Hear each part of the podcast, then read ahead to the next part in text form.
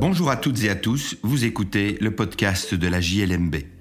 Je suis Patrick Henry, avocat et rédacteur en chef de la revue Jurisprudence de Liège, Mons et Bruxelles, aussi appelée JLMB. Dans la revue, tout comme dans ce podcast, nous commentons principalement des décisions de jurisprudence prononcées par des juridictions des ressorts des cours d'appel de Liège, Mons ou Bruxelles. Cette semaine, je vais vous parler de l'action d'intérêt collectif en matière de protection des droits fondamentaux. Ce sujet est traité par le tribunal de première instance francophone de Bruxelles, juge des référés, dans une ordonnance du 19 janvier 2022. Véronique van der Planck et Nicolas Bernard la commentent dans le numéro 34 de notre année 2022. Pour consulter ce commentaire, je vous invite à suivre le lien dans la description. Les faits remontent au début de l'année 2022, à la fin de l'année 2021. C'est le début de la crise de l'accueil des demandeurs de protection internationale, ceux que l'on appelait auparavant les réfugiés. On sait que en Belgique, la presse en fait suffisamment écho, l'État pour l'instant en tout cas, ne dispose plus d'un nombre de places qui lui permettent d'organiser cet accueil.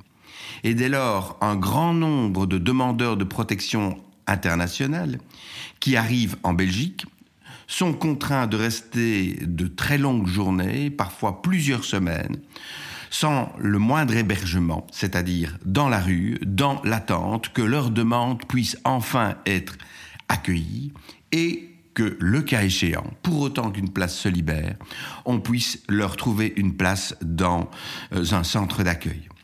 Cette situation intolérable va amener plusieurs associations dont l'Ordre des barreaux francophones et germanophones de Belgique, à saisir le juge des référés de Bruxelles afin que celui-ci condamne l'État à organiser cet accueil et cet hébergement. Par l'ordonnance qu'il a prononcée le 19 janvier 2022, le juge des référés de Bruxelles va donner suite à cette demande. Il va, in fine, décider que, en ne permettant pas à tous les ressortissants de pays tiers et apatrides qui le souhaitent d'accéder au centre d'arrivée afin d'y présenter leur demande de protection internationale, l'État belge commet une faute apparente et cette faute est en lien causal avec le dommage de ces personnes, dont les intérêts collectifs sont représentés par les associations demanderesses. Les demandeurs de protection internationale ont droit à l'accueil dès la présentation de leur demande. La saturation du réseau d'accueil ne permet pas de déroger à la mise en œuvre de ce droit. Et dès lors, le juge des référés intime à l'État belge de prendre toutes les mesures nécessaires pour mettre un terme à l'impossibilité actuelle d'un nombre indéterminé de demandeurs de protection internationale de présenter et d'introduire leur demande de protection internationale, et il somme l'Agence fédérale pour l'accueil des demandeurs d'asile, que nous appelons fait d'asile, d'octroyer le bénéfice de l'aide matérielle à tout demandeur de protection internationale dès la présentation de sa demande, sans condition ni délai. Des astreintes assortissent cette condamnation.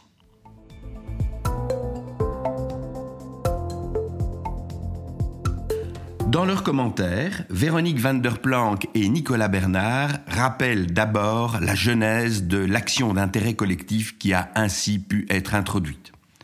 Je l'ai personnellement commenté en 2017 dans les colonnes de notre revue, page 1912, à la suite d'un arrêt de la Cour constitutionnelle du 6 juillet 2017 qui avait mis un terme à un long combat, celui que les ordres d'avocats avaient mené depuis le début des années 2000 pour se voir reconnaître pareil droit d'intérêt collectif. On sait en effet qu'ils ont de par la loi, dans leur mission, celle de défendre non seulement les intérêts des avocats, mais aussi ceux des justiciables, et il a fallu longtemps pour que nos juridictions admettent que ce droit de défendre les intérêts des justiciables comprenait le droit d'introduire une action d'intérêt collectif en justice.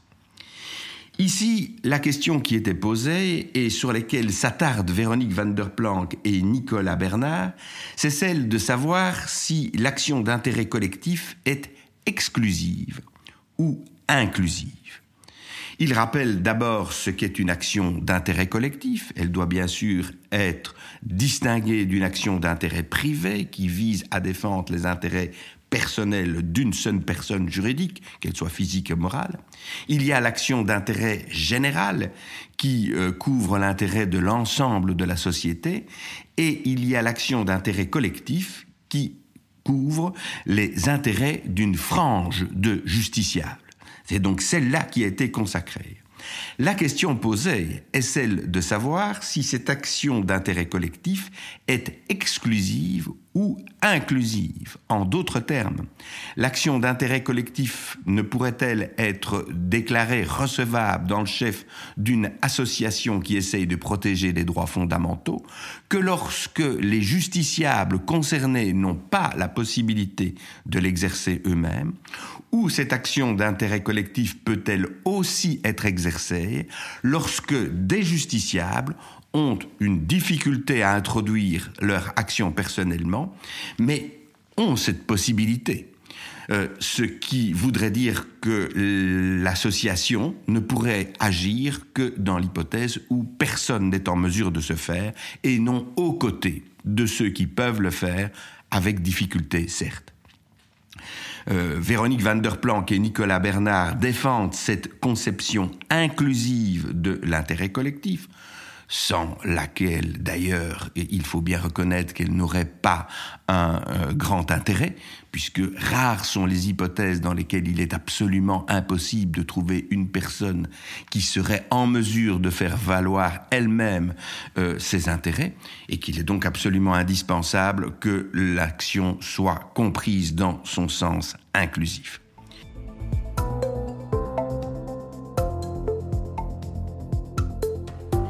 Voilà qui conclut cet épisode du podcast de la JLMB. Je remercie Véronique van der Planck et Nicolas Bernard pour leur article qui, je le rappelle, figure dans le numéro 34 de notre année 2022.